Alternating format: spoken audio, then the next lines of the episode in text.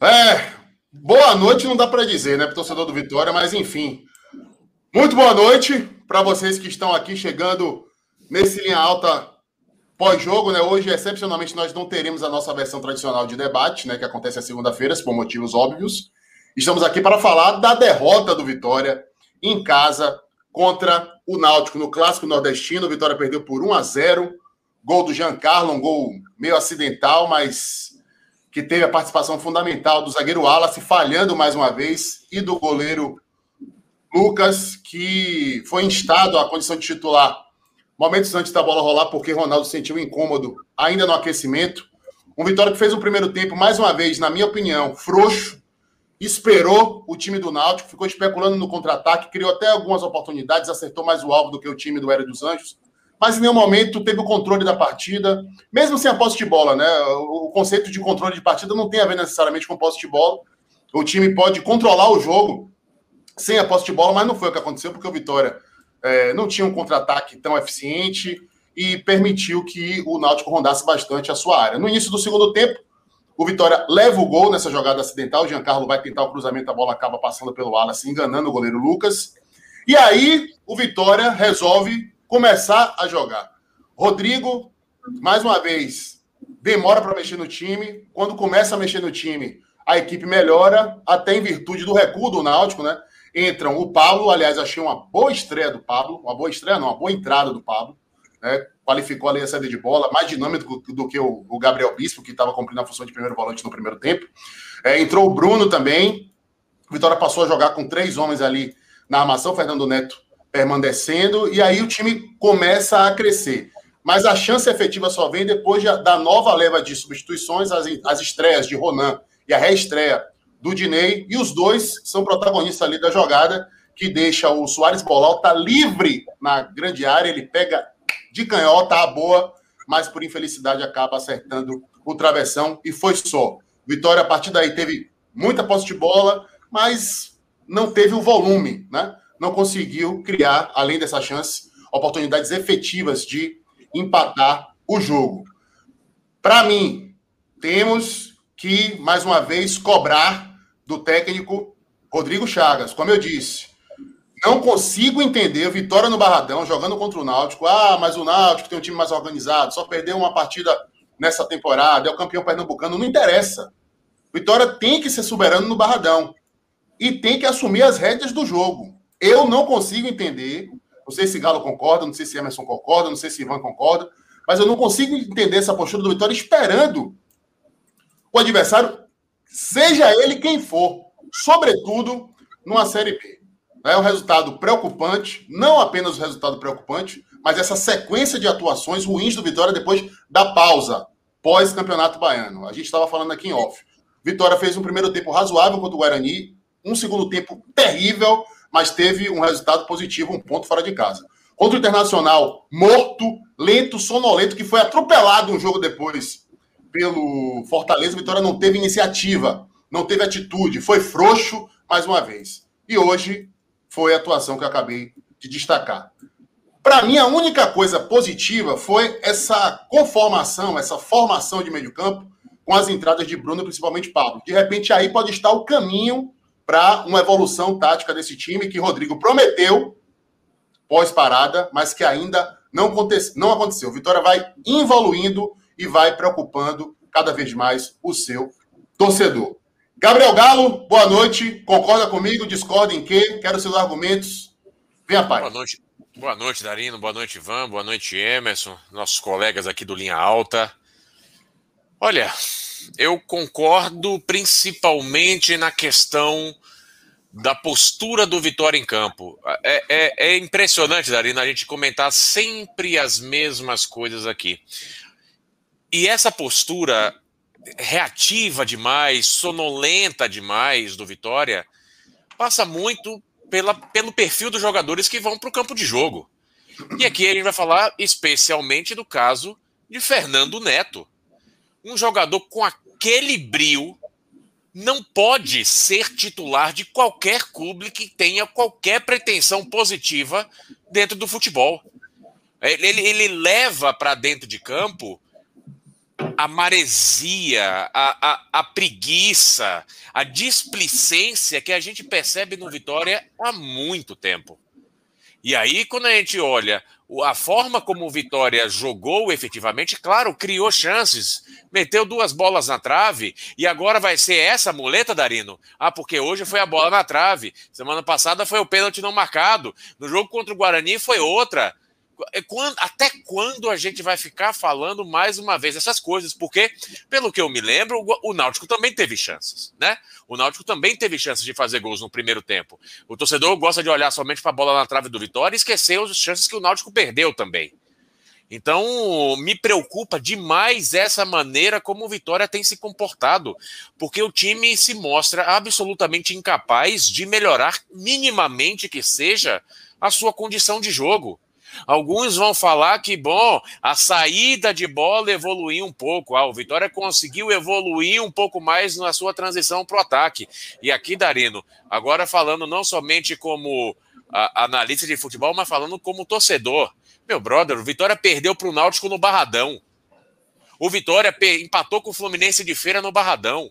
O Vitória perdeu para o Docimel no Barradão. Se torcedor quiser falar efetivamente que inventar melhoria do Vitória para justificar uma derrota para o Náutico dentro de casa, as favas, essa maluquice de imparcialidade que o povo tenta dizer, para passar pano, não sei para que diabo.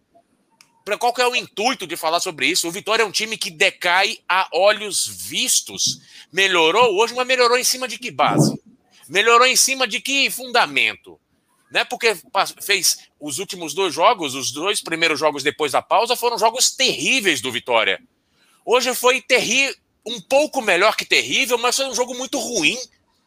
Então o Vitória tem que parar de ficar inventando muleta o tempo inteiro para justificar a sua própria incompetência. Já falamos isso aqui da outra vez e é bom reforçar de novo foi bom de ver alguns novos nomes entrando. Né? Hoje, Ronan, Dinei, uh, Bruno Oliveira, uh, Pablo, entrou. Uh, Rodrigo tentou novos jogadores. Dudu foi acionado, tudo bem, lá perto dos 40 minutos do segundo tempo, mas foi acionado. Esses cinco nomes são nomes que não vinham entrando. Mostra que Rodrigo, de uma certa maneira, tenta achar opção, tenta achar um nome, tenta achar alguém que consiga desempenhar um bom papel. Só que Rodrigo comete um erro gravíssimo na largada, mais uma vez, escalando Fernando Neto no meio de campo do Vitória. Guilherme fez hoje mais uma partida muito ruim e David fez outra partida muito ruim. E aqui vale a pena questionar ah, uma coisa, Darino.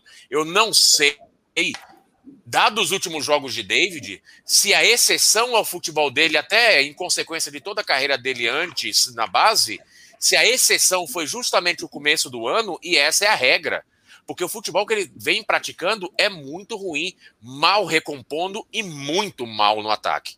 Então, é, é, eu tenho essa preocupação de que o Vitória chega no momento, já na largada dessa Série B, em que efetivamente Rodrigo não tem um time titular, Rodrigo não sabe com quem contar e vai testando uma série de novos jogadores a cada partida. Essa é a minha maior preocupação. Porque se houvesse alguns dois ou três nomes em quem ele pudesse confiar vindo do banco para mudar um jogo, ok. Mas quando um treinador tem que mudar completamente as peças que ele vai acionar no banco de reservas de um jogo para o outro, é porque ele não tem absolutamente noção nenhuma de quem vai conseguir desempenhar bem o seu papel oh. dentro de campo. O oh, Vitória Galo, hoje é um perdido. Mas aí me permita aí uma leve discordância. Vamos lá, você falou que o Vitória não tem time titular. Ele manteve o time titular em relação ao jogo contra o Internacional. Com a mudança forçada do Pedrinho. Roberto no lugar de Pedrinho, que estava tá machucado. Né? Aliás, está expulso é, na Série B e ainda está se recuperando da lesão contra o Internacional. E Ronaldo é, então, assim, que machucou também no, no, no é. Sim, sim, mas é, no gol, beleza, tudo bem. Mas foram essas duas mudanças forçadas. Então, assim, ele manteve o time. Né? E a formação tática também. Vitória no 4-4-2, começou assim com Bolota e, e, e, e, Samuel lá na frente, né? Agora, a partir do momento que o time não responde, né?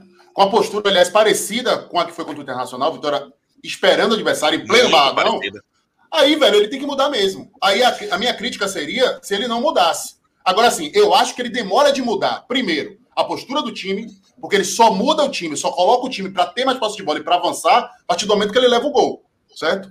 E as mudanças também na, na, na, na configuração de meio de campo acontecem a partir dos 15, 20 minutos do segundo tempo, quando o Inês já era morto e quando esse time já tinha jogado 90 minutos quase contra o Internacional sem dar resultado e a uma hora contra o Náutico. Então, assim, eu acho que as mudanças são necessárias. Né? Até para ele ver como esses jogadores novos vão se comportar, até para ele enxergar é, perspectivas lá na frente. Entendeu? Então, assim, eu não, não vou criticar as alterações. O que eu critico, de repente, são as demoras para ele mudar e a forma com que ele começa a partida em, ter, em termos de postura.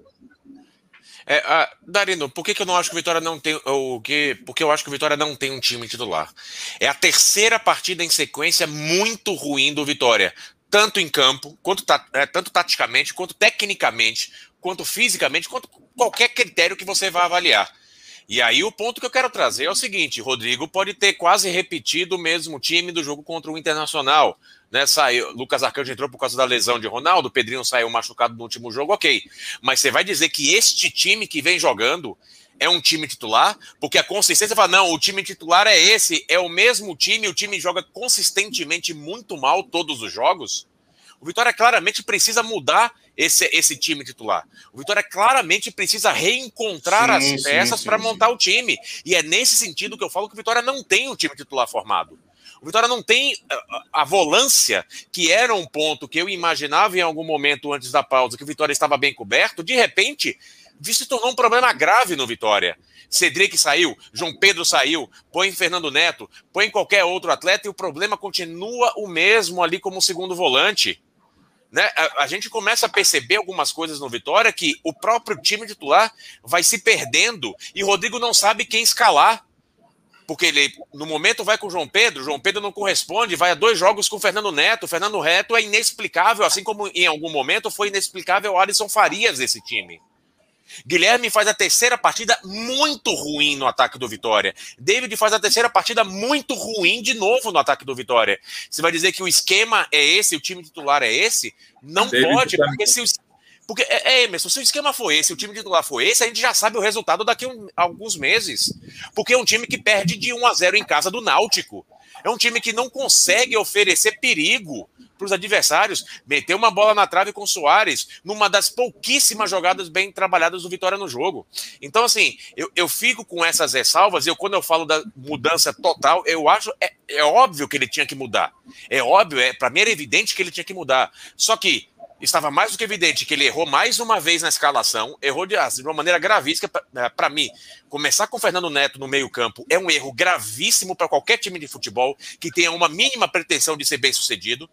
Erra com David, erra com Guilherme. Alguns dos dois tem aí tem que comer banco em algum momento, porque não está funcionando. E quando ele vai acionar as peças, não são as mesmas peças do último jogo. Ainda bem que não são, Darino. Concordo com você nesse ponto, porque quem vinha entrando não vinha bem.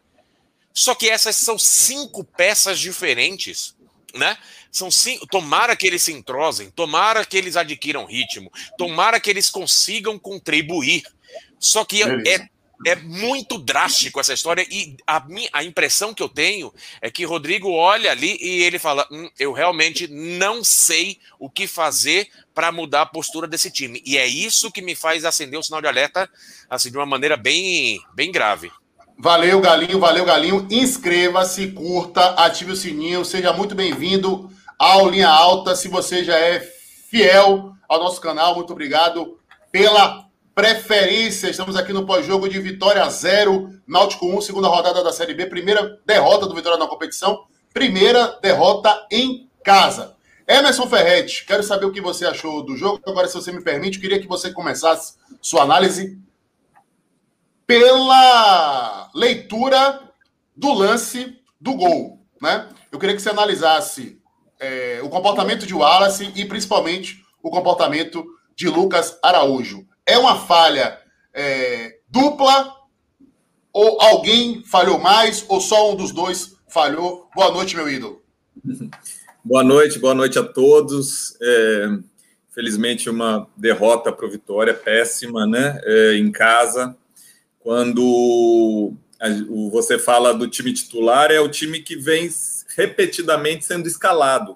só que não está entregando desempenho. Então, por isso o Galo fala: esse não pode ser o time titular, porque ele não está jogando bem. Né? Então precisa ter mudanças, porque não tem desempenho. Mas é o time que o Rodrigo repetidamente tem colocado em campo. Né? E em alguns insistindo com alguns jogadores que caíram muito de produção né? É, e o Galo já colocou aí alguns, né? David, notadamente, caiu muito e a gente começa a questionar a real qualidade, se aquele início muito bom foi o ponto fora da curva e esse é o verdadeiro David, né? É, vamos aguardar, porque só o tempo vai nos dizer, o, e ele com as atuações dele. Mas em relação ao gol, primeiro ficou claro que é, a, o Giancarlo é, tinha como intenção um cruzamento para dentro da área. Sim, Essa sim. bola entre defesa e, e, e, goleiro é sempre uma bola complicada, né? Porque a defesa, você vê que o Wallace dá um carrinho para tentar tirar a bola em. Ele, ele está em direção ao gol, né? Então sempre há o risco do zagueiro tirar a bola e ainda colocar para dentro do seu gol, né? É uma bola difícil. É uma bola que o goleiro também fica em dúvida se sai ou não, porque percebe a chegada dos zagueiros, dos atacantes, né? E aí tem que esperar, o certo é esperar para ver o que, que vai acontecer dali. Né? Então o Lucas Arcanjo não poderia ter tomado nenhuma atitude sem saber primeiro o que, que ia acontecer da, da ação do, do Wallace. Né? É, o Wallace deu carrinho, não, não conseguiu chegar na bola, então a bola acabou passando direto, e aí o tempo de reação para o Lucas Arcanjo ficou curto. Né? Eu não considero falha do goleiro, porque é, se tiver que ter uma falha, é muito mais do Wallace, da defesa, que não conseguiu cortar o cruzamento.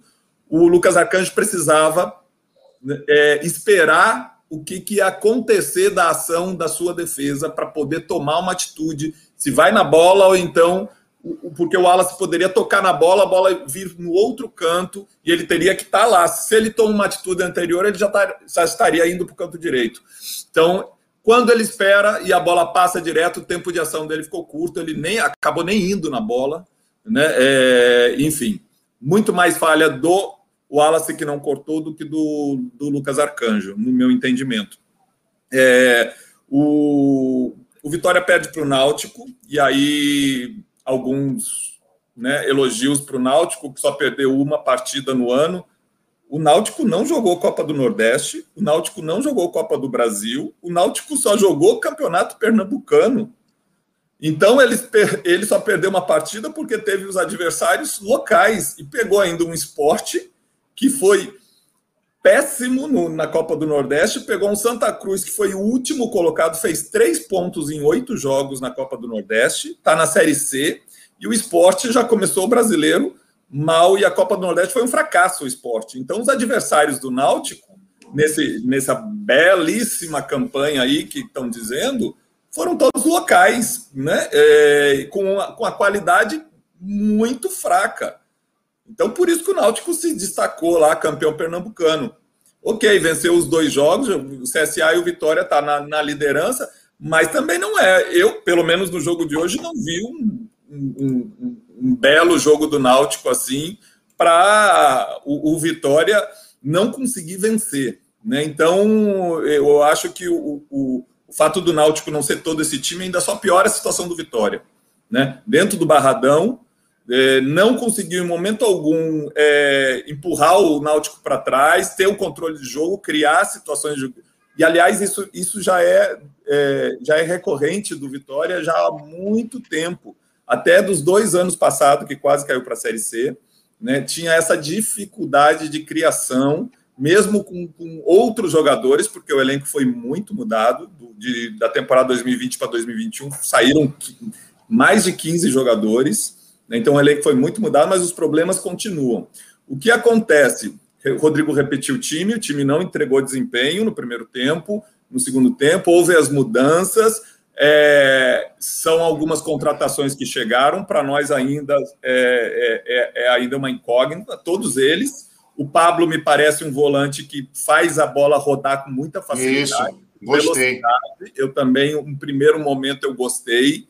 a gente precisa ver a sequência, né? Porque procura, porque... procura, procura o jogo o tempo todo, né, Emerson? Não se omite. E faz a bola ro rodar com, com velocidade. Não fica uhum. muito com a bola pensando, olhando, pensando, olhando e o time ele faz, toca a bola e gira, gira o jogo, né? É, pelo menos foi a primeira impressão que deu. É, mas só que quando o, o, Rodrigo fez todas as mudanças, o time ficou taticamente completamente desorganizado. Completamente desorganizado. A sensação que dava é que cada um ali tentava fazer o que vinha na cabeça e não tinha um, um, um mínimo de organização conjunto, de conjunto ali.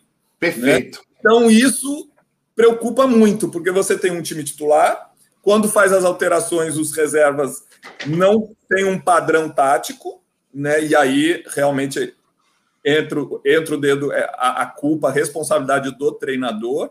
E eu ainda estou esperando a surpresa que o Rodrigo falou aqui na nossa live. Toda, todo o pós-jogo do Vitória, Emerson fala isso. É, mas é, porque ele teve 20 dias, três semanas para trabalhar. Ele disse que estava preparando algumas surpresas. Já tiveram três jogos com um ponto apenas, duas derrotas e eu não vi surpresa durante esses três jogos, que já era para ser lançado. Se, se, tem surpresa, carta na manga, já era para ter lançado, porque Copa do Brasil são dois jogos eliminatórios, estava jogando em casa, precisava. Perdeu, hoje perdeu, com o segundo tempo todo atrás do marcador. Então, cadê? Vai lançar quando essa carta na, na manga, a surpresa que ele preparou? Então, começa a preocupar, sim, uh, esse desempenho do Vitória que eu não gostei nada, nada do que eu vi em campo hoje. E o Náutico também, para mim, não, não, não, fez, não mostrou também muita coisa, mas venceu.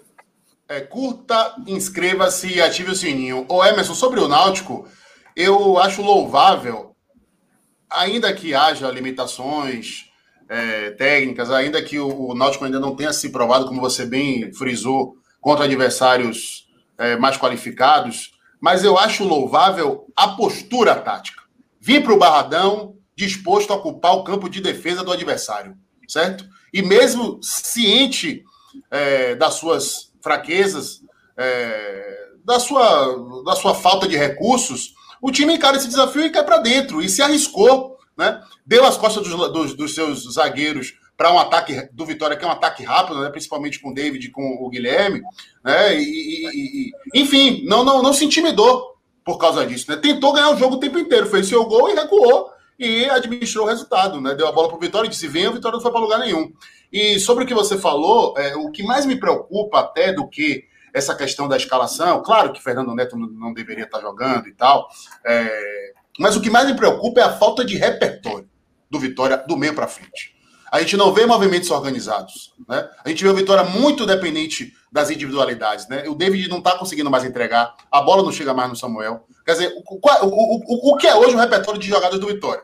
Bola esticada para perder do lado esquerdo, chute de fora da área de Bolota, alguma arrancada do David e só.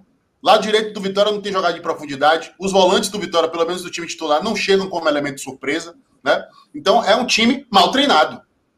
Engraçado é que na estreia do Campeonato Brasileiro, da Série B, o Vitória fez aquele gol com bolota, né? Depois de uma cobrança de lateral, aquele chute de fora da área. E aí divulgou nas suas redes sociais que, a, que aquela jogada tinha sido é, feita em um dos treinos lá no Barradão. Né? Eles colocaram lado a lado a jogada do gol e a jogada do treinamento que se desenha igualzinho, né? Uma jogada até interessante. Mas aí eu me pergunto: é só isso que tem para mostrar? A única jogada treinada é a triangulação a partir da cobrança de lateral?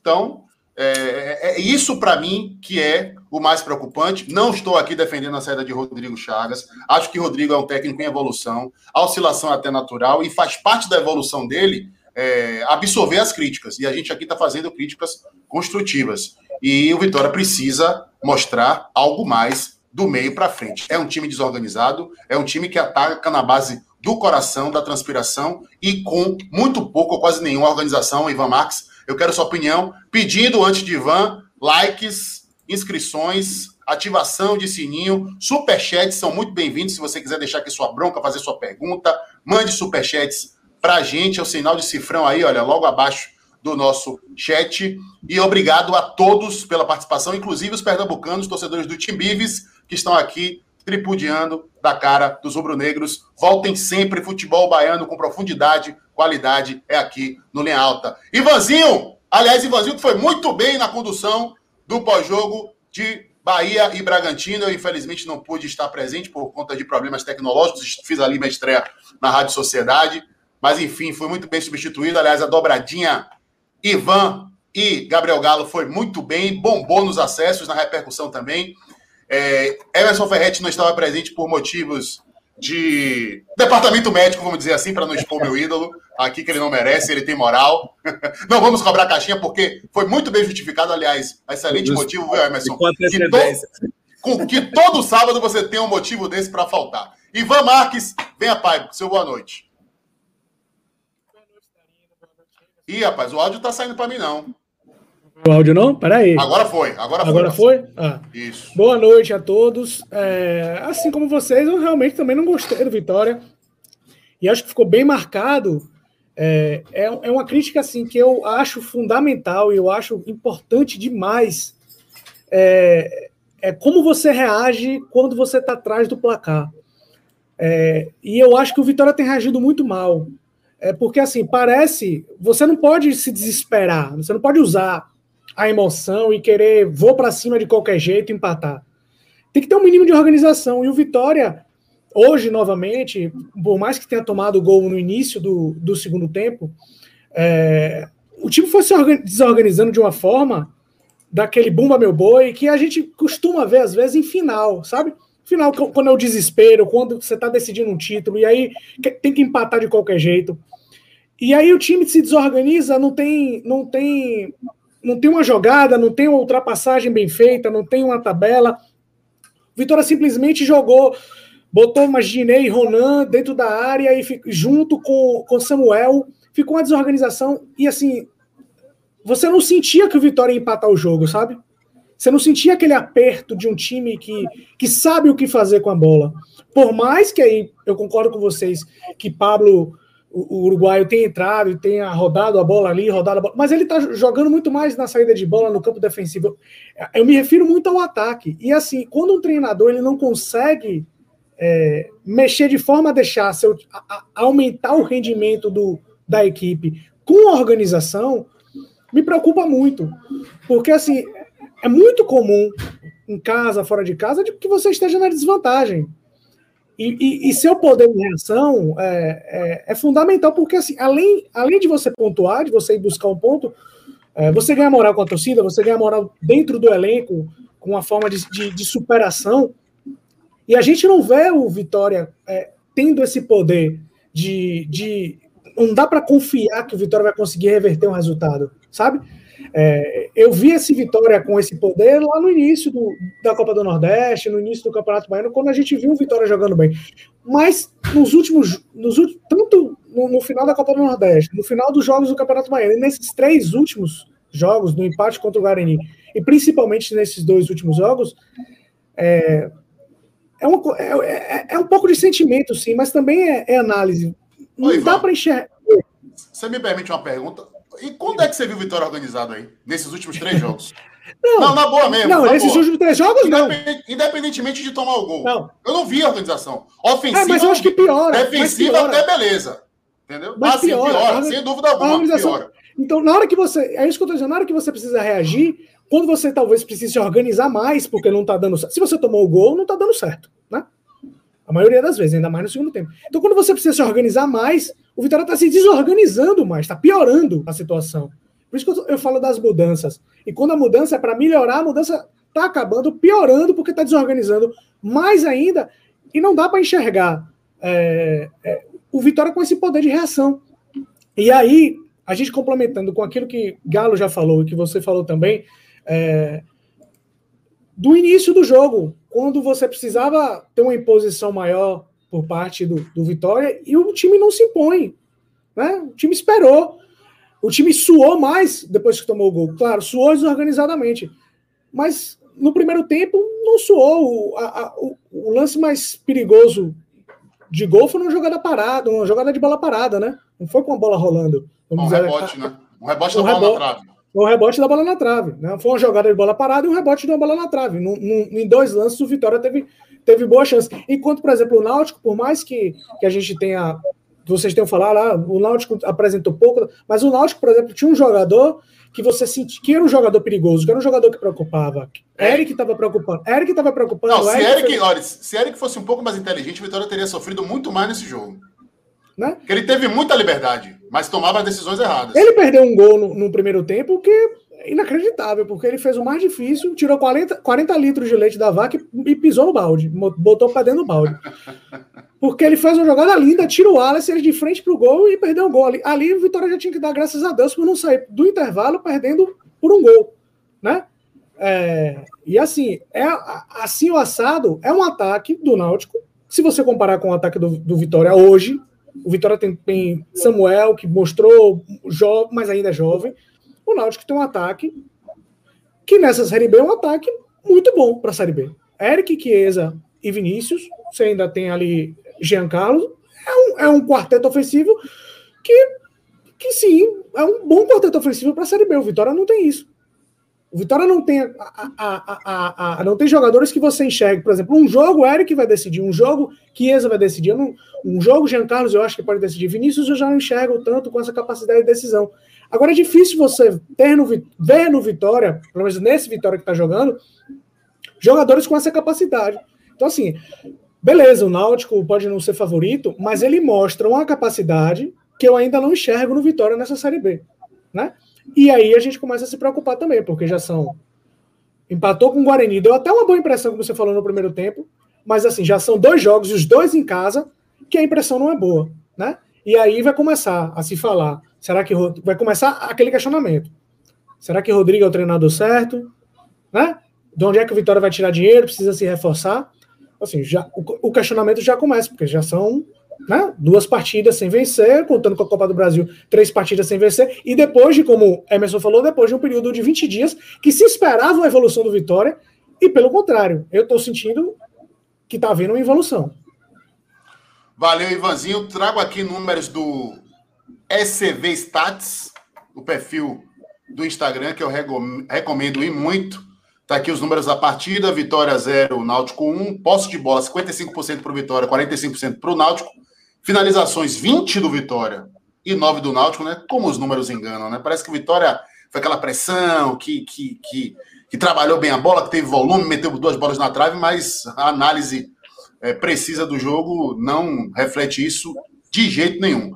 Passes, 394 passes do Vitória contra 259 do Náutico. A questão é saber onde é que foram esses passes do Vitória, né? Muito mais lá no campo defensivo, sem pressão do adversário.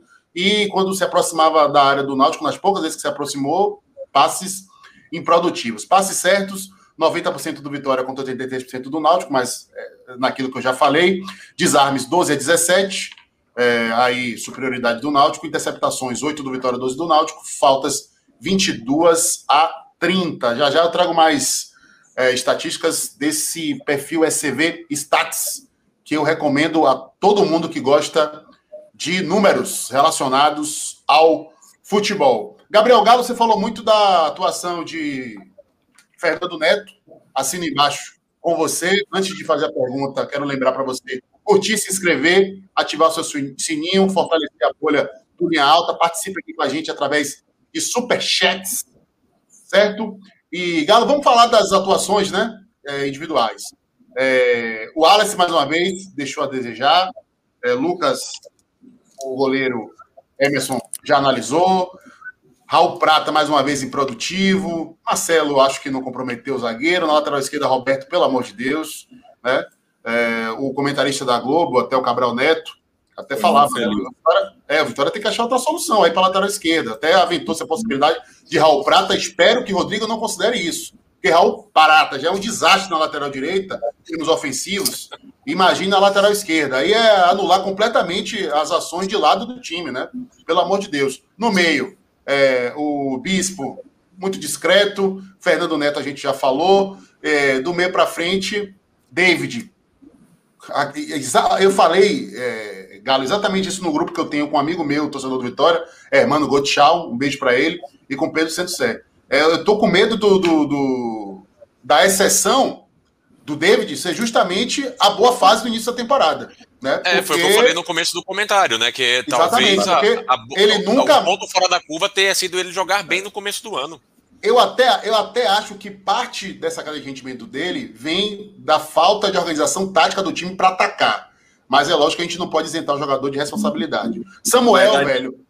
Darino, só, só um parênteses sobre, sobre David. Ele não consegue mais ganhar uma jogada. Ele põe na frente e e o, e o marcador logo toma frente e toma a bola. Ele antes levava vantagem ou na velocidade, ou na força, né? ou na habilidade, porque ele tem essa, essa habilidade em velocidade, ele consegue fazer o drible.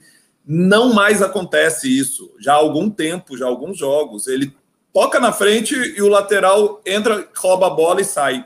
Ele não está conseguindo levar vantagem mais. Então ele caiu Verdade. muito Teve uma bola, teve uma bola lançada para ele ainda no primeiro tempo que o zagueiro correu atrás dele e chegou na frente e botou o corpo na frente com extrema facilidade ele desiste da bola. E só pra, isso, pra parece, ah. isso parece ser é, a principal arma do Vitória. Então, assim, a principal arma do, do, do Vitória, que seria David e Samuel, a dupla, não tá dando certo, não tá dando certo de agora. E o time parece não, não encontrar uma outra alternativa a não ser essa. Isso, Bolota também. Né? Bolota começou de segundo atacante, jogou de armador pelo lado esquerdo, jogou de ponta esquerda, mas é, a bola não chega, né? É, vou até isentar um pouquinho o Bolota dessa análise. E Gabriel, e Guilherme, Guilherme Santos, só para encerrar, Emerson. Guilherme Santos ah. também, uma lástima, viu? Até agora, meu irmão. O cara não. Ele foi vendido como o cara né, daquela jogada característica, de, da ponta para puxar para dentro para bater de perna esquerda. Fez isso contra o Internacional, quase fez um golaço e só. Hoje ele não fez. Aliás, eu só vim perceber que ele estava em campo quando ele tomou uma falta já no segundo tempo. Fala. Não, é sobre o Bolota só. Ele tem alguns lampejos. Em boa parte do jogo ele fica sumido e de vez em quando aparece, faz um passe um bom ou um chute, alguma coisa assim, depois some de novo. Ainda para mim é muito pouco para ser o meia né, que o Vitória precisa né? Falta mais participação, falta mais dinâmica no, no jogo do Bolota, pra, no meu entendimento. É.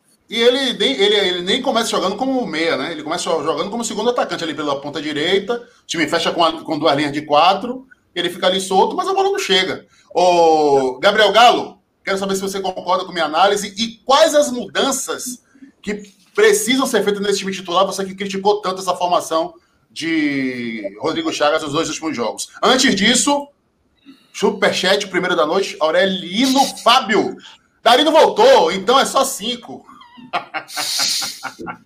Eu vou embora então. Peraí, vamos fazer o seguinte, ó. Peraí, peraí. Aurelino, Aurelino, Aurelino. Tchau, no... tchau fui. Aurelino pode ah, subir para 30 aí, eu vou desaparecer. Aurelino, Aurelino no sábado disse que você dava pouca oportunidade para Galo falar e aí deu um superchat de 10 reais pra gente. Porra, velho. Então vou embora. Tchau, tchau. Fala, Galo, mudanças. Eu quero mudanças. Eu também quero. Eu também quero essas mudanças. Quais?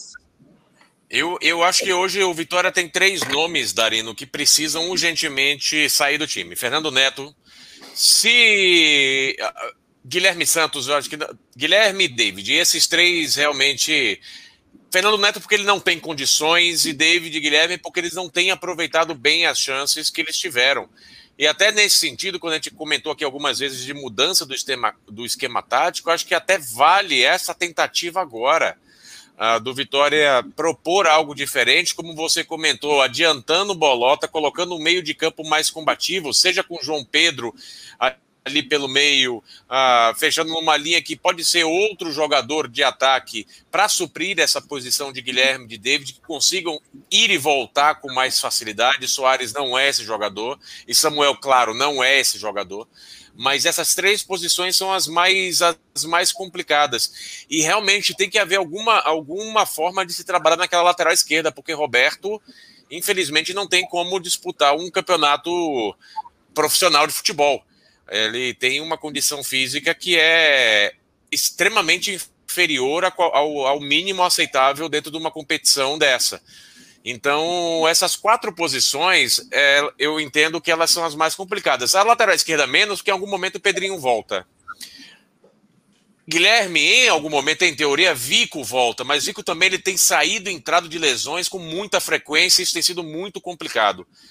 A, a, a os dois pontos que eu acho que o Vitória tem mais grave hoje é David e Fernando Neto. Fernando Neto, porque ele não tinha que estar no time titular, e David, porque aí eu vou concordar muito com o Emerson, porque a queda técnica de, de David ela é notória. Não é apenas uma questão de esquema tático, não é apenas uma questão de posicionamento em campo. Tem outros aspectos ali colocados tecnicamente e fisicamente, David caiu muitíssimo agora. Então, esses, esses dois, esses dois, Fernando Neto, David, é urgência, porque não tem, por enquanto até hoje, não tem quem se habilitou para ocupar essa vaga. E aí tem um problema Roberto, mas Pedrinho em algum momento volta, tem um problema Guilherme, mas em algum momento o Vico volta. Então, esses dois aí vão acabar sendo os pontos mais sérios do Vitória. Olha, a gente tem aqui os números, né? Mais uma vez do SV Stats da estreia do Pablo. 26 minutos jogados, acertou 20 de 22 passes, um passe-chave, né, um passe que fez o time quebrar linhas, gerou finalização, uma finalização, um desarme, é, um acerto em dois lançamentos e dois acertos em duas viradas de jogo. E aí eles perguntam: deixou boas impressões? Ferrete, deixou boa impressão, como você já falou, o Pablo, Sim. e já é o suficiente para pleitear uma vaga de titular? E quais outras mudanças você faria desse time do Vitória para o próximo jogo? É, suficiente não é, mas é, como o time precisa mudanças, né? É um início promissor. A gente só vai saber se realmente o futebol dele vai mudar alguma coisa dando oportunidade, né? É, ele podendo jogar mais, ter uma sequência para a gente conhecer melhor o futebol dele, né?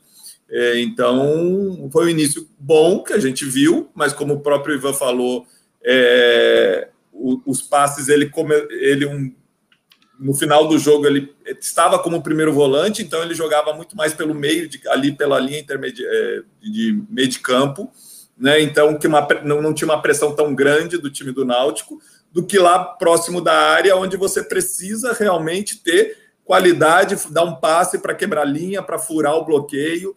Né? Então a gente viu ele muito mais distribuindo mais atrás do que propriamente mais na frente. Então é aguardar, mas foi um início promissor. Os poucos minutos, 26 minutos aí que ele jogou, pelo menos deixou uma boa impressão. Eu acho que foi uma das poucas coisas que aconteceram. A outra coisa que, que os números mostram, né? Pelo menos o Vitória, 20 finalizações. Foram 10 no primeiro tempo e 10 no segundo, né? É, se a gente pegar o jogo contra o Inter, nem isso teve. O, Inter, o, o Vitória é parece que não queria chegar lá no gol de ataque. Hoje, pelo menos, teve chute, chute para fora, chute, enfim. Não ficava no campo de ataque, mas quando chegava, até teve duas bolas na trave, né? Então, até teve alguma situação de, de gol assim que poderia mudar a, a, a história do jogo, do resultado, né? Porque precisa é, futebol é bola na rede, né? E o Vitória não está, além de tá, não tá jogando mal, mas se tivesse jogando mal e, entre, e tendo pontos, conquistando pontos, né? Ainda dava sobrevida a todo esse trabalho, ao Rodrigo, a esses jogadores, né? Amenizava um pouco, mas não está dando, né? Beleza. O... Tem uma pergunta que, que é para Galo, mas agora é a hora de Ivanzinho falar. Juvenal Santana, obrigado pela sua participação, meu parceiro. Ivan, vou repassar essa pergunta para você e vou emendar com uma pergunta minha. O Wallace. Antes, o ponto de equilíbrio da defesa tá dando umas vaciladas brabas. Chegou a hora de pensar em mudar ou é precipitado? Sumiu o áudio. Sumiu o áudio, Ivan. Valeu. Agora veio. Fala aí. Não, nada. Vou ter que repassar a pergunta para pagá-lo. Não é possível. E aí? Vai? Consegue? O que é isso aí, rapaz? Que zorra é essa aí? Galo, me traduz aí. Que porra é essa aí? Que ele tá na mão. É um, é um gravador daqueles uns da vida que ele conectou direto aí na, na entrada de áudio. Olha lá, Porra, de novo, né? Ivan. Aconteceu ah. a mesma coisa. Eu falei, ele fica comprando essas baterias do Feraguai aí, cara, aí dura dois minutos e vai embora. Porra. Oh, tá, deixa, eu, deixa eu responder antes, então. Vá, vá. Você quer atravessar, Ivan? Vá, vá, fale. Fale. Não, porque para mim não tem discussão. O Wallace vai acabar sendo. Vai acabar sendo titular. Não tem outro nome para entrar no lugar de, de, de Wallace, não. O Wallace é titular, vem falhando muito, isso é um problema, mas ele é titular desse time.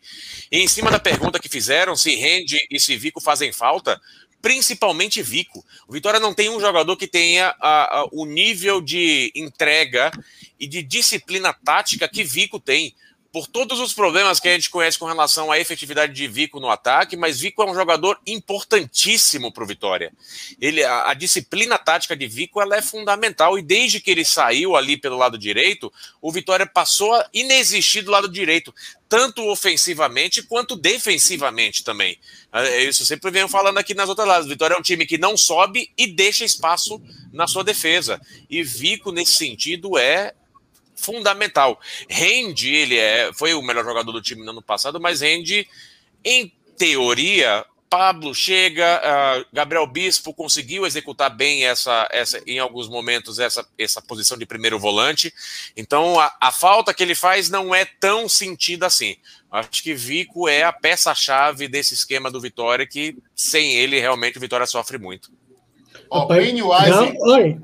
Ah, Voltou aqui, né? Porque a outra, a outra tava descarregando.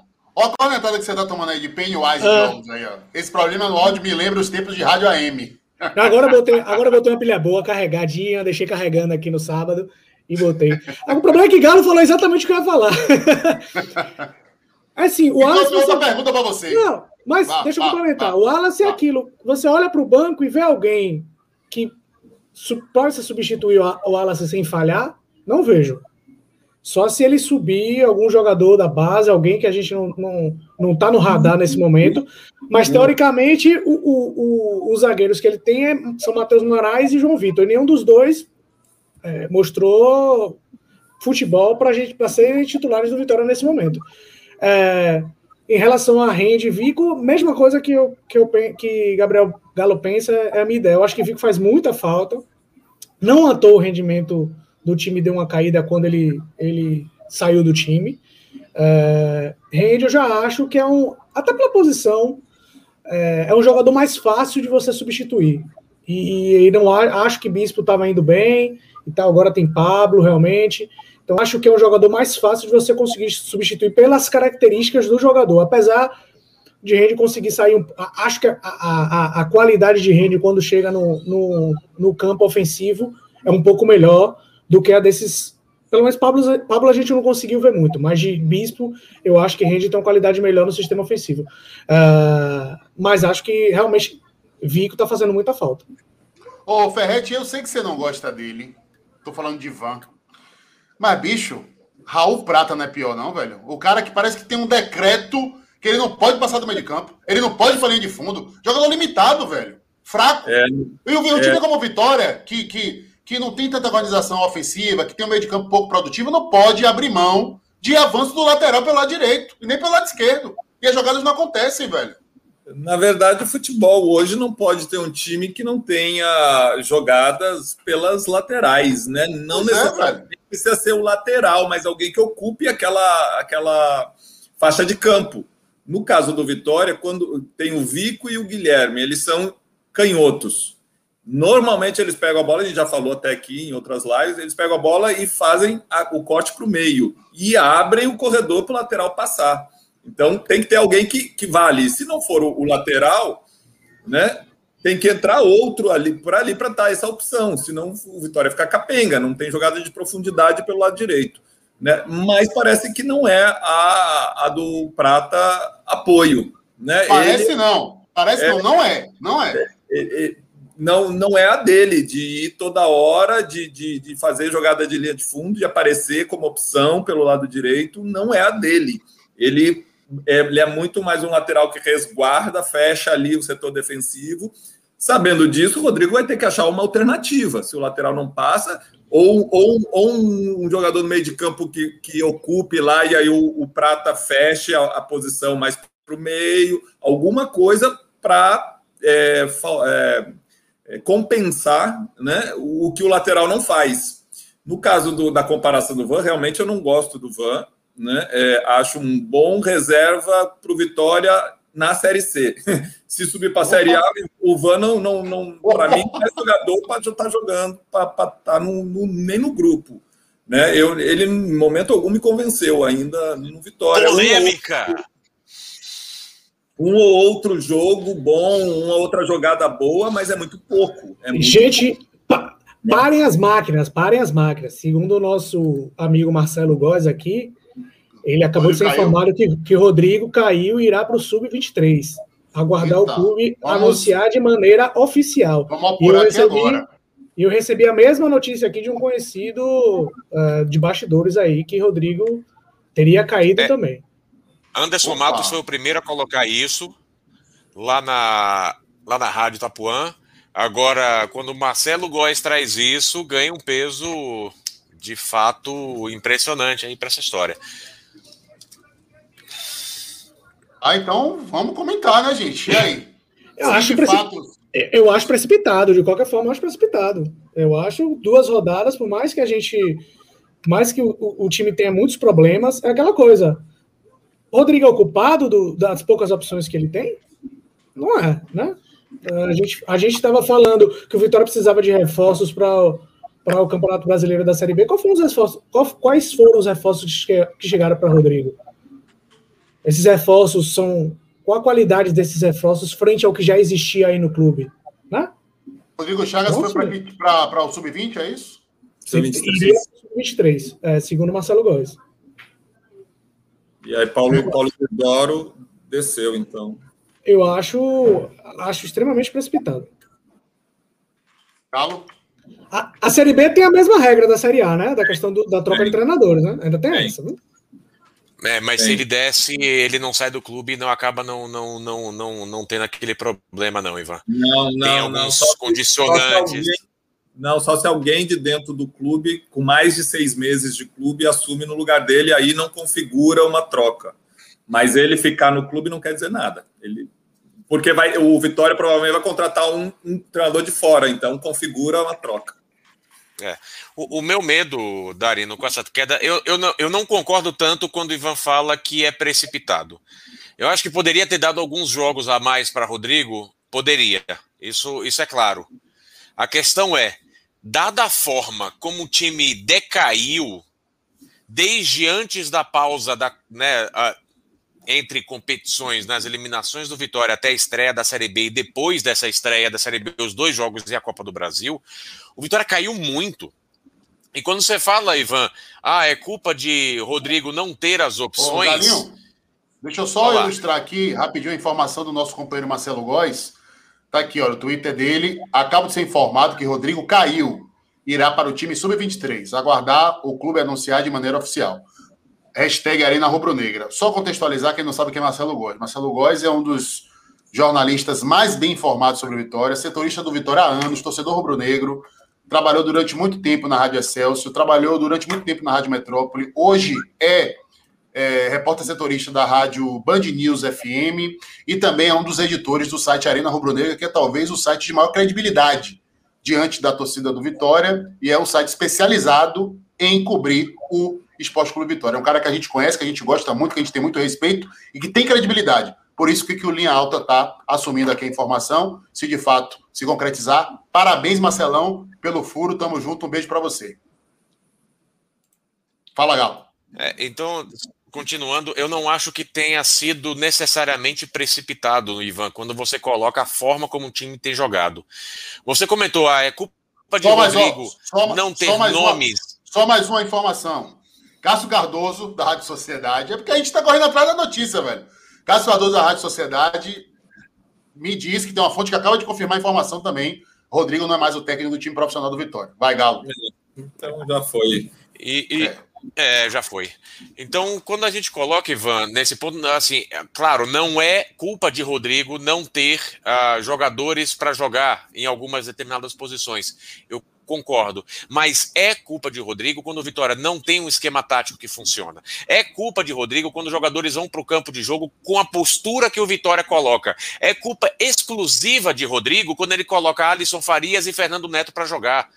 Por mais que tenha pressão, e a gente sabe que tem pressão de Paulo Carneiro para que alguns jogadores sejam escalados, no fim das contas, quem está colocando a cabeça prêmio é ele. quem coloca esses jogadores para jogar é ele.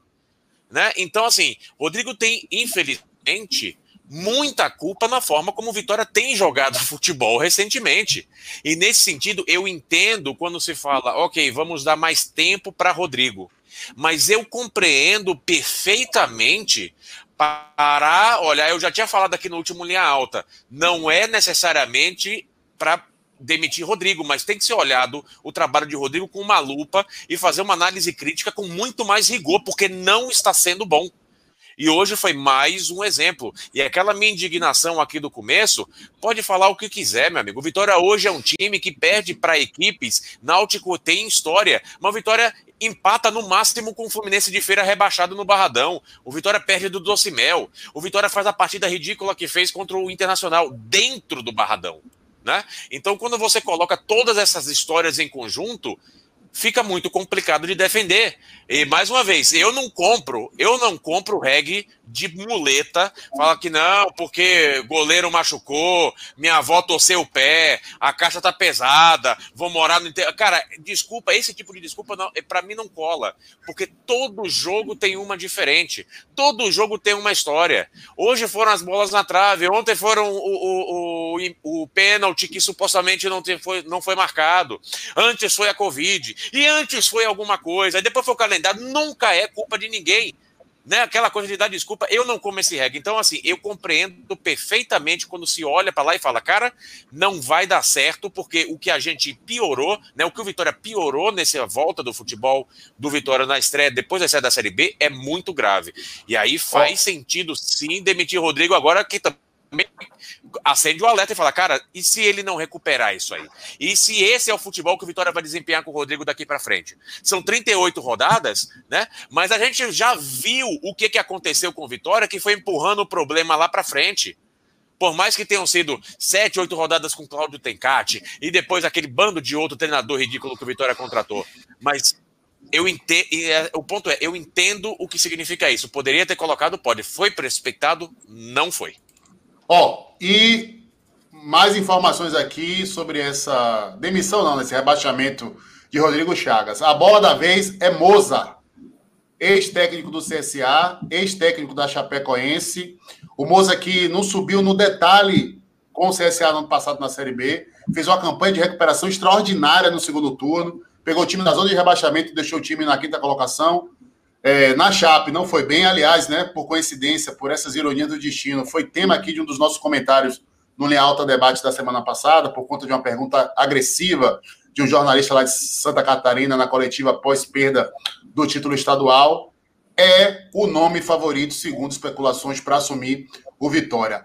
Emerson Ferretti, sei que você gosta do trabalho de Moza. Como é que você enxerga essa possível só, chegada dele para o Vitória? Só responder, só respondendo a Galo, antes, um pouquinho que ele falou do, da questão do precipitado. Assim, se esse julgamento é, de que Rodrigo uh, não, ia, não ia dar certo foi um, foi um julgamento crítico de você do dia a dia observar assim, ó, ele percebeu os erros e não conseguiu consertar, ou ele está é, ou ele está crente de que essa é a forma certa e a gente já viu que é a forma errada, e mesmo depois de conversar, ele mantém-se num comportamento de que ele acha que essa é a forma certa, tudo bem. Aí você pode até é, é, é, rebaixar um treinador porque você entende que aquela filosofia que ele está implantando, o que ele implantou, você, com a sua experiência de diretor de futebol, você entende que aquilo ali não vai dar certo e você não enxerga futuro naquilo. Beleza, você troca logo antes daquilo piorar. Agora, se for uma mudança por conta de resultado, ah, porque empatou mesmo jogando mal, porque empatou, porque, porque perdeu dois jogos e você não dá a chance, você não enxerga nesse, você não dá a chance desse profissional dar a volta por cima, mesmo você enxergando qualidade nele, aí eu vou discordar. Então, assim, de, depende de que tipo de análise foi feita para essa troca de treinador. Valeu, Ivanzinho. Ferret, quer falar sobre Moza? É, o Moza fez um, um, um bom trabalho no CSA, né? E quase subiu ano passado, como você bem falou, e na Copa do Nordeste montou um time, era um time organizado. Isso ganhou do Bahia. Ganhou do Bahia, inclusive. E eu vi outros jogos do CSA, né? Eu não vi só aquele jogo Bahia e CSA. E, e o, o, a gente via um time do CSA jogando organizado. Quando você vê um time organizado é porque tem dedo do treinador, não tem, é, tem trabalho do treinador. E é o que a gente está falando agora, o que a gente está vendo no, no, Vitória, que a gente não vê um time organizado. Por isso, os questionamentos em cima do, do Rodrigo, né? É, na Chapecoense, a gente não sabe como foi o trabalho, não acompanhou tão de perto, mas perdeu o título para o Havaí do, do campeonato estadual e resolveram cortar logo para não correr o risco de ter que, nas primeiras rodadas, mudar. Eu também não sei se houve algum problema lá interno, né? Porque o dia a dia a gente não sabe, a gente só comenta do que a gente sai na imprensa, do que a gente escuta. Né? O dia a dia a gente não sabe. Mas o que eu vi do trabalho dele no CSA credencia, sim, se a vir para o Vitória e possivelmente fazer um bom trabalho.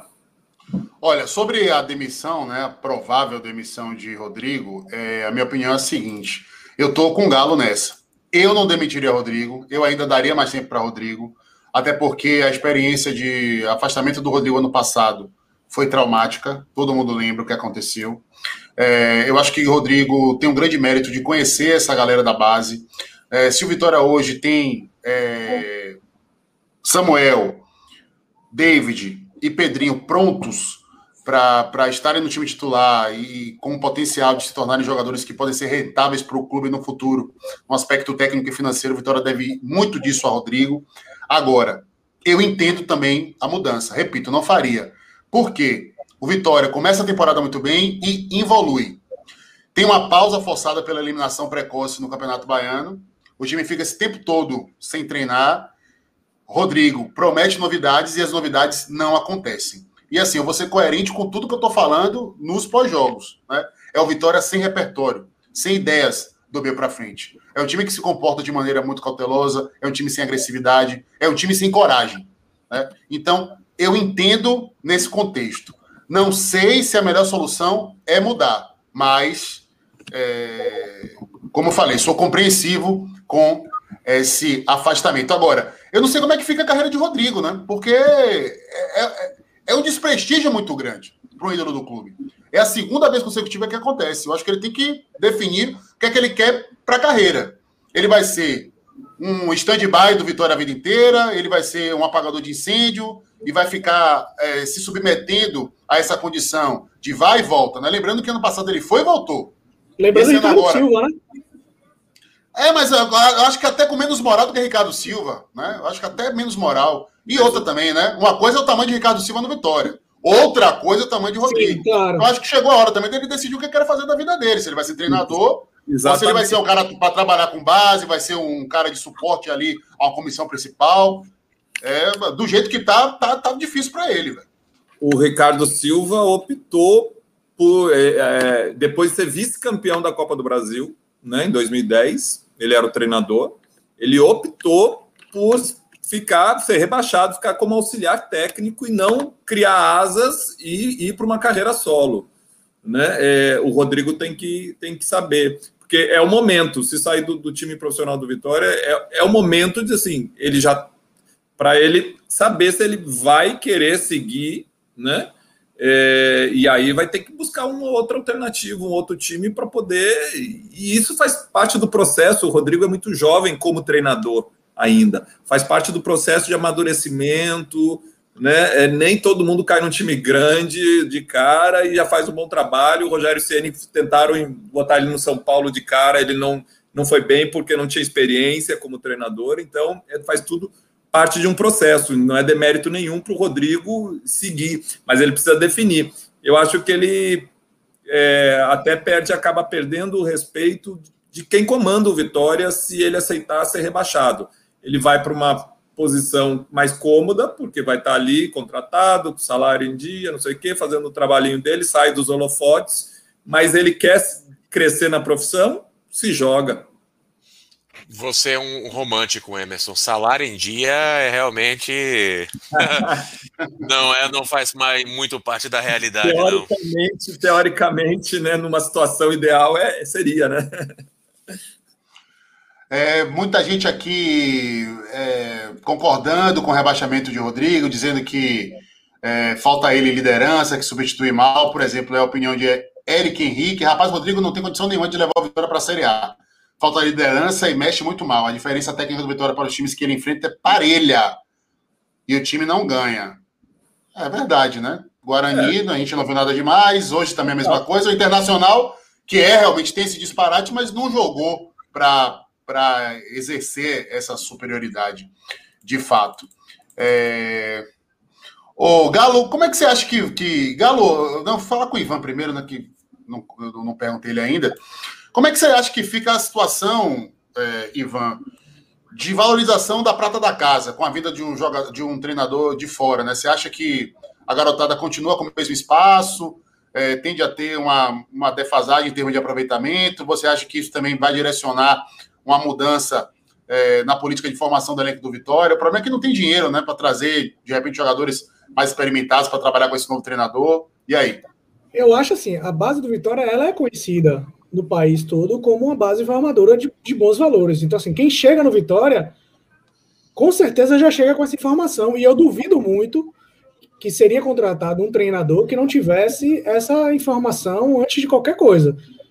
Além do mais, dada a situação financeira do Vitória. Né? Você chegar sabendo que não vai ser uma opção utilizar a base, no Vitória não é opção utilizar a base, é uma necessidade e é uma política. É, pelo menos era uma política. É, utilizar a base. É, entendo que só só cabe no Vitória um treinador que tenha isso como política. Até porque a questão dos reforços que um treinador, por, porventura, é, queira trazer, e todo treinador vai querer trazer algum, algum jogador, é, vai ser muito limitado. Então, quem chegar tem que saber que existe um grupo já formado por jogadores da base. Esse técnico vai ter que fazer uma análise aí e vai conseguir talvez trazer duas, três peças no máximo, eu acredito. E o resto vai ter que ser quem já está aí ou ir buscar novos valores na própria base do time. É, nesse momento, eu não enxergo Vitória com a capacidade econômica e política de trazer um, mais um caminhão, um caminhão de jogadores no meio da Série B acho que uh, os reforços se, serão pontuais pela questão financeira. E aí o, o, técnico que chegar, como eu falei, tem que, saber, tem que saber que vai ter que utilizar a base. Ô, Galo, qual é o teto desse elenco com o novo treinador? O Vitória brigar para se manter na Série B com tranquilidade? Ou você acha que ainda há tempo de fazer mudanças para o time brigar pelo acesso? Ou isso é devaneio? Não, eu não acho que seja um devaneio necessariamente, Darino, porque a gente já viu outro outros tantos casos parecidos, né? A gente já viu o América fazer isso, a gente já viu ano passado o CSA quase conseguiu. O próprio Sampaio Correia em algum momento disputou saindo da zona de rebaixamento. E não são equipes que você olha para o elenco e fala, nossa, que elenco qualificado, não é esse o ponto. Né? Juventude ah, subiu, o Vitória tinha um timão também. O Juventude subiu. Ah, esse é um bom ponto, Emerson, porque é o seguinte: algumas pessoas falam, ah, o time é fraco demais. A gente tem que. Gabriel Bispo era, foi titular na maior parte dos jogos do Juventude, que foi subiu para a Série A no ano passado. Né? Uh, o Vitória tem jogadores, o Wallace tem uma história, Marcelo Alves é jogador de, de, de Série A, Ronaldo é um excelente goleiro, Pedrinho é uma joia da base, Samuel é um excelente centroavante. O Vitória tem peças. O Vitória tem peças. Eu, eu, eu, discordo muito quando fala que o Vitória só tem perna de pau. Eu poderia falar isso do ano passado, eu poderia falar isso de 2019. Eu não falo isso de 2021. Então, o Vitória pode querer mais, sim, Darino. Eu acho que o primeiro ponto é, é, é, é um passo de cada vez. Eu, eu, entendo que talvez aconteça uma história de, ah, não, nós temos uma oportunidade de trazer Mozart e alguém vai levar Mozart, então vamos aproveitar que ele está no mercado para trazer para o Vitória, talvez tenha rolado isso. Uh, e eu entendo, isso é compreensível. Agora, primeiro momento é alguém entrar e começar a arrumar o time. Segundo momento, atingir a pontuação, um modelo de jogo que dê tranquilidade para que o Vitória não tenha risco de ser rebaixado. E se os resultados começarem a acontecer muito bem, de ir brigar pelo acesso. Dá tempo, dá tempo. Eu, eu, eu, eu não concordo com essa fala de que é o pior elenco, que o elenco é muito ruim tecnicamente. Eu acho que tem falha, sim, claro, como toda equipe tem. O Vitória está disputando, como algumas pessoas comentam, não tem nenhum super time, não tem grandes favoritos. E neste modelo de campeonato, quando os times se equivalem muito tecnicamente, as diferenças táticas fazem com que uma equipe acabe se destacando mais.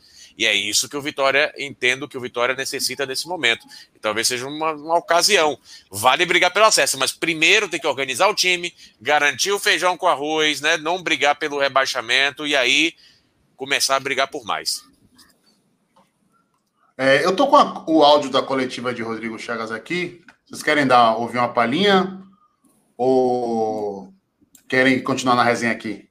Quer tentar ver o que, é que ele venha, falou? Venha, venha, põe aí, vamos é, ouvir a palhinha. Acho, vamos eu acho então vamos, então vamos ver se eu consigo, se vocês conseguem ouvir aí, senão eu vou tentar outra traquitando aqui. Entrevista com o técnico Rodrigo Chagas. Tá ouvindo? Vitória 0, Náutico 1 pela segunda rodada do Brasileiro da Série B. Reinaldo Oliveira, Transamérica FM. Assim como aconteceu no jogo contra o Guarani, onde houve falha coletiva, hoje ocorreu nova falha coletiva no gol.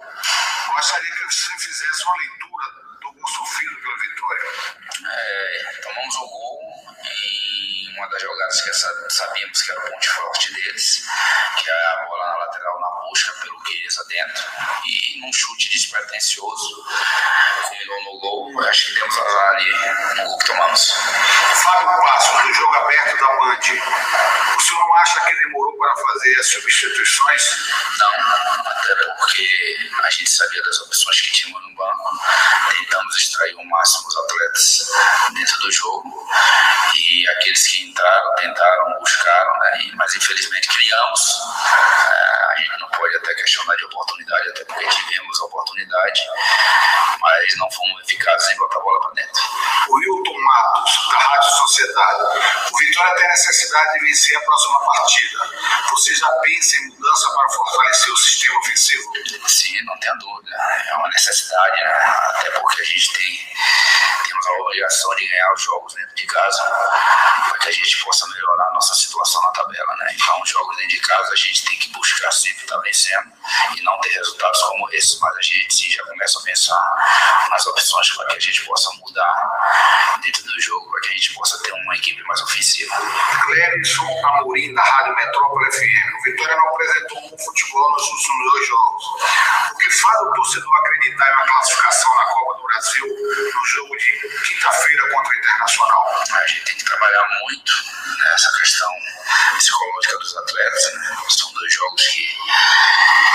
É, tá aí, né? Nenhum indício de que ele sabia da demissão, tá respondendo as perguntas com muita tranquilidade. Inclusive, foi colocado pelo clube para se posicionar como treinador do time, né? É, agora, essa questão é interessante. Quinta-feira tem jogo contra o Internacional. Quem é que vai comandar o time? Né? O Moza já vai chegar, se é que vai chegar, ou qualquer outro treinador. Está se falando aqui é, nos comentários muito de Ramon Menezes, né? Que é, treinou CRB ano passado, treinou o Vasco na Série A, é ídolo do Vitória também, assim como, como o Rodrigo, mas sinceramente não sei se é o perfil que o Vitória precisa nesse momento. E Talvez aí, meu. Mesma coisa do Rodrigo, né? A inexperiência ainda, né? É um jovem treinador, né? mas com uma desvantagem. Rodrigo estava inserido no contexto do Vitória, trabalhou com os jogadores da base, conhecia muito mais a fundo. É, é, é, Ramon vai cair aqui de paraquedas. Só, só tem o lastro de, de ídolo e mais nada. não sei se é o perfil, não. Mas enfim, gente, como é que fica esse time do Vitória para quinta-feira? Quem é que vai comandar esse time? Será que o Rodrigo vai ser interino depois da queda dele?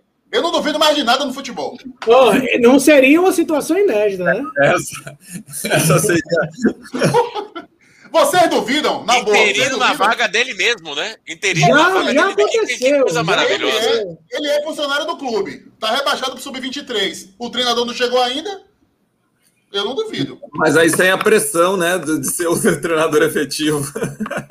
Ele é, é. Que loucura. Ele vai querer mostrar que ele não deveria ser, ser demitido. Ah, eu loucura. acho que se ele não, não comandar, talvez quem comande seja Flávio Tanajura, que comandou quando ele estava suspenso. Mas Flávio já está 100% da Covid? Lembrando já, que Flávio já Covid recentemente. Tá, tá beleza? É. Você falou de é Paulo Isidoro também, Emerson? Não, Paulo Isidoro está no sub-20, né, do, do Vitória. É, mas de repente... É, mas interino é Flávio, né? Geralmente é Flávio mesmo. É, normalmente é Flávio. E aí, Galo, vai dar para tirar o Internacional da Copa do Brasil no Beira Rio com o técnico interino? E, e, só antes, só, só, só lembrando, o Inter também está numa situação lá. Pressão, coisa... Lá a pressão também está forte. Quer dizer, os dois tá times estão, São, é, é, é, é jogo para salvar a pele, né? O jogo de quinta-feira.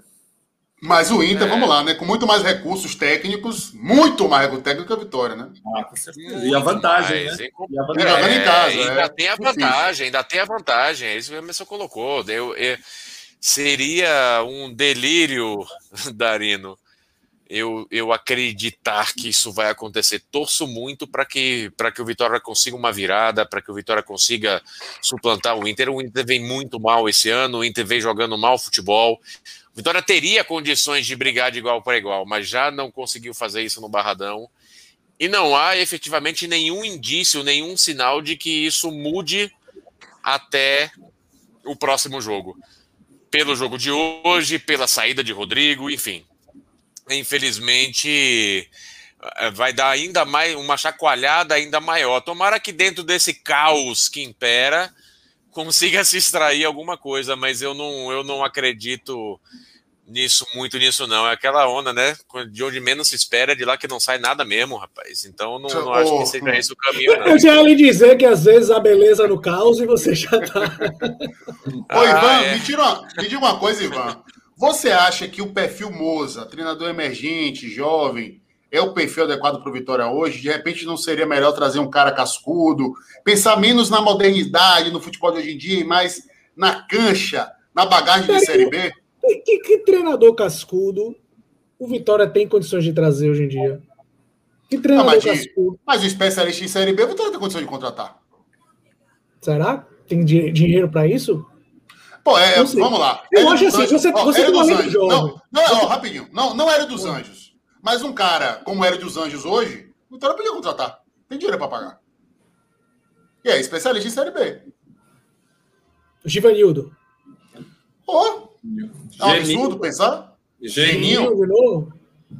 Mas é um absurdo pensar nesses caras? É um absurdo pensar nesses caras? Não, não acho absurdo, não. Não acho absurdo, não. É, Talvez o Vitória opte por isso, porque assim, é, de qualquer forma, você trazendo um Moza ou, um Ramon, você está investindo num treinador jovem com ideias novas, é, que talvez é, se encaixe com um elenco mais jovem. De outra, por outro lado, você trazendo um treinador mais experiente, você tem uma bagagem de alguém que pode trabalhar com esses garotos com um pouco mais de experiência, né? E possa dar um pouco mais de suporte a, a, esses, a, a, grande quantidade de garotos que está aí, alguns deles jogando, esses três, por exemplo, que você citou, é, como, como obra de, de Rodrigo, Samuel, David e, e Pedrinho, jogando a primeira Série B. Então, talvez o treinador mais experiente possa dar um suporte maior a esses, a esses garotos. Não acho o perfil errado, não. Mas contanto que não seja um, um treinador cascudo retrógrado, né?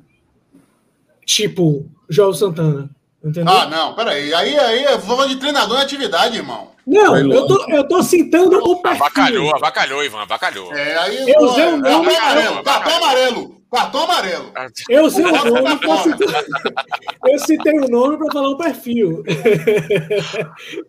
Como exemplo de um perfil. Porque você tem treinadores cascudos, mais experientes, mas caras que se adaptam ao futebol mais recente. Você tem esses caras que são retrógrados que quando você critica, acha que não que eles sabem tudo que quem é mais novo não sabe nada, entendeu?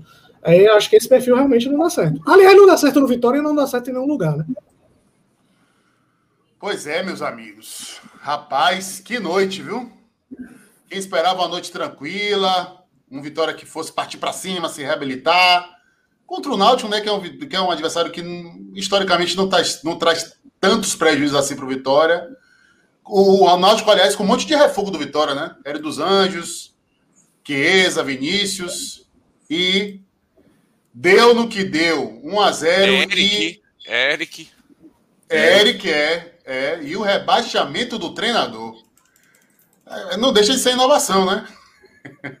rebaixamento do treinador. Agora sim, independentemente de qualquer coisa, Rodrigo é um cara que a gente gosta muito. Teve aqui no Linha Alta há duas semanas, teve um papo franco com a gente direto. É, e é um cara assim que eu, pessoalmente, tenho certeza que todo mundo aqui nutre, nutre um sentimento de carinho e admiração. E o Linha Alta torce para que ele dê continuidade na sua carreira na função que ele considere mais adequada. O que eu acho que é que o Vitória tem que tomar muito cuidado com essa transição, sabe? A forma de comunicar isso, é, a maneira como ele vai se recolocar, o tratamento, porque é um ídolo do clube, é um patrimônio do clube, com serviços prestados. E se o Vitória hoje não está encarando a Série C, deve muito disso ao trabalho que Rodrigo Chaga desempenhou na reta final da Série B do ano passado. Bom, meus amigos. Fez, ele fez por merecer estar sim, como treinador, sim. Sim, iniciar a Série B como treinador do Vitória. Né? Sim, sem dúvida. Exatamente. E levou o Vitória de volta para uma semifinal de Copa do Nordeste depois de quatro anos, né? Ganhou o Bavi do Bahia, que é algo fundamental na autoestima do torcedor rubro-negro. Infelizmente as coisas não deram certo no Campeonato Baiano, nesse início de Série B. É, acho a demissão precipitada, apesar de, repito, entendê-la e desejar sucesso para ele, para o Vitória e para o treinador que chegar. Senhores, mais algum complemento, mais alguma opinião, mais alguma informação, Ivan Marques?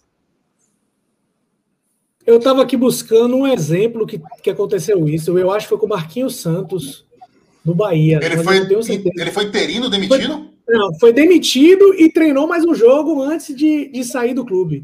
Não, não lembro, sei se não. Foi, não sei se foi. Acho que não foi no Bahia, não, mas eu acho que foi com o Marquinhos Santos. Eu estava tentando caçar aqui onde foi que aconteceu isso. Mas o futebol brasileiro é isso, né? É, acontece dessas coisas.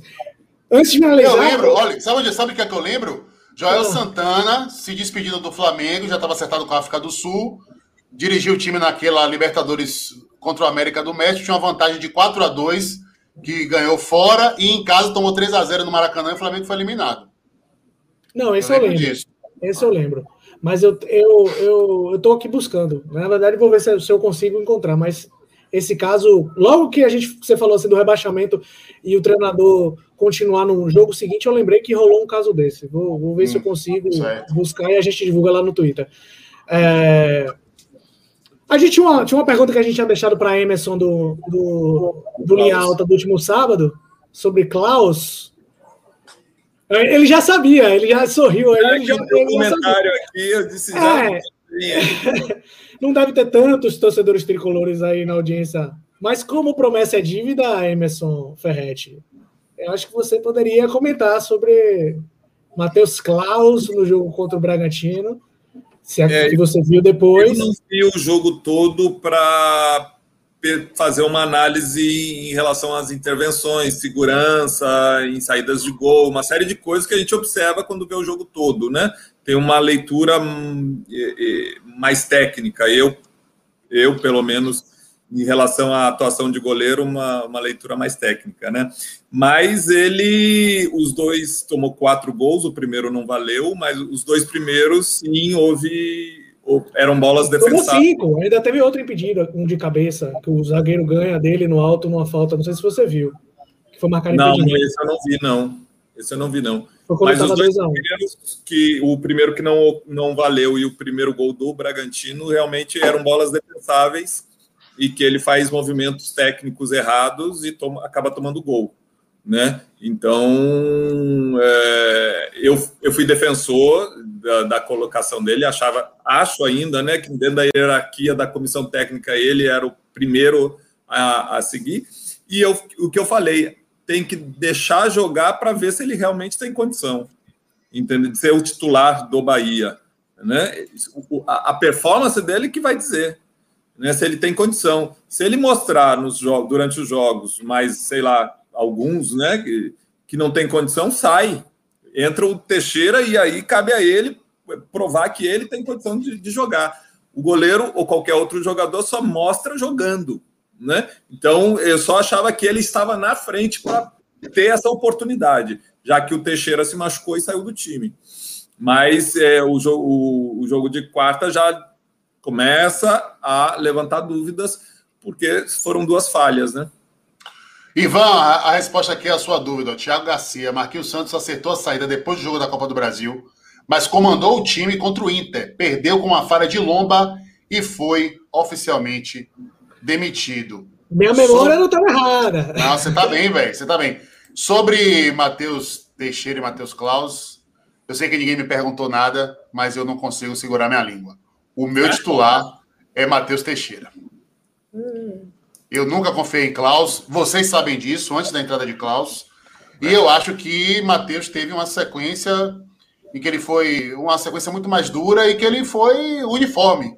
né, e foi decisivo na conquista de um título. Né? Semifinal contra o Fortaleza, final contra o Ceará, dois jogos no Castelão, ele foi bem pra caramba. Então, eu acho que ele deveria voltar, até porque não é muito tempo de inatividade. Entendo os critérios da comissão, mas não concordo com eles. Só concordo aqui com o Emerson Ferretti. Até quando eu discordo, eu concordo com ele, que eu tenho medo quando ele me dá bronca. Quando ele me dá bronca, meu irmão, a porra pega. Então, Emerson, me desculpe. Já vou pedir desculpa aqui. Pegue leve comigo. e só para só levantar também uma, uma, uma análise do, do, desse início de, de campeonato brasileiro, né? Quem que ia imaginar um tempo atrás Campeonato Brasileiro com da Série A com Fortaleza, Atlético Paranaense, Atlético Goianense, Bragantino e Bahia nas cinco primeiras posições. Dois jogos.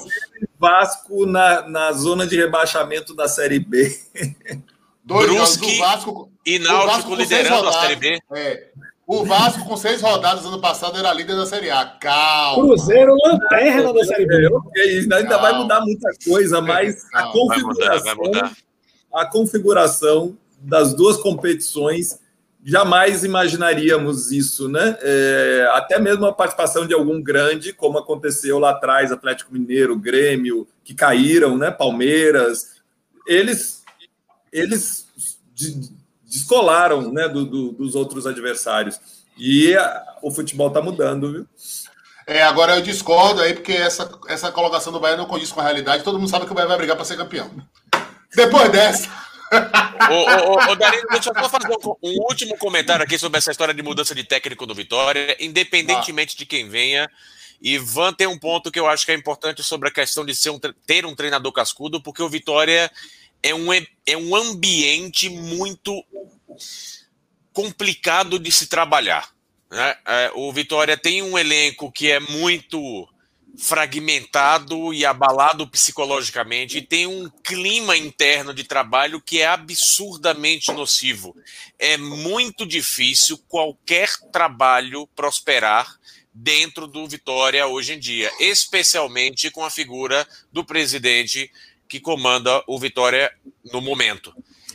A gente tem que colocar isso em muitas ressalvas sempre, o tempo inteiro, porque vai ser sempre muito difícil, não importa a qualidade do treinador, que ele consiga chegar e desempenhar, e desempenhar um bom papel. Geninho conseguiu em 2019 meio que blindar o time, e foi o, o justamente o treinador cascudo, que quando o Vitória estava em caminho para ser rebaixado, foi o cara que, que não conseguiu. tem medo do presidente. Que não tem medo, que coloca, né, que bate na mesa, fala, não vou fazer, conseguiu isolar o, o, o time e conseguiu reverter muito rapidamente os resultados. Rodrigo Chagas conseguiu prosperar por muito conhecimento do elenco e, e né, ele já tinha um ambiente. É, Rodrigo é exceção, né? Elenco. Rodrigo é exceção, até, até porque era ídolo também. Tinha o respaldo do torcedor, né? Nenhum treinador é emergente vai chegar aqui com vai abraçado desse jeito. Não vai chegar Pra bater de frente é, com o presidente, como ele bateu. Como você já trouxe aqui a informação que ele bateu nos batidores, né? Aquela questão Exato. do coletivo e tal, ele saiu. Algumas vezes, algumas vezes. Então, assim, a gente tem que colocar sempre em ressalvas. Existe um problema estrutural muito mais importante no Esporte Clube Vitória, que é a figura do presidente Paulo Carneiro. Com ele na presidência, vai ser muito difícil haver um ambiente que qualifique qualquer treinador bom ou ruim, claro, ruim não vai nunca dar certo, mas mesmo treinadores bons vão enfrentar muita dificuldade de conseguir desempenhar um bom papel. O Vitória é um time destruído psicologicamente, o Vitória é um time absurdamente defasado em termos de preparação física, tem muita coisa para ser resolvida e para ser consertada. Eu espero que Mozart consiga instalar, viu, Ivan? A, a, o modelo de jogo e a visão de jogo dele, apesar de todo esse barulho que atrapalha e que implode qualquer perspectiva de bom trabalho. Já estamos falando que é ele, a gente nem sabe se é Moza, né? A gente é, nem sabe é. se vai ser Kevin ou não. A, a, ressalva só tem que ser feita nesse sentido. Eu entendo de onde vem um comentário de Ivan quando fala que o Vitória talvez precise de um treinador cascudo. Porque dentro é de, de um ambiente tão nocivo como o Vitória. Né? É, é, é, até um é, cara que o, que o presidente ou o diretor não se senta tão à vontade de ir lá meter o bedelho, sabe? É que aquele cara que fala assim, é, não, esse aí, vamos. Que diretor, velho? Que diretor de futebol que o Vitória tem? Pelo amor diretor, de Deus. Diretor, diretor, Pelo amor de Deus. O cara que não aparece, não apita nada. Ninguém nem sabe. Um ninguém nem lembra. Ninguém sabe quem é.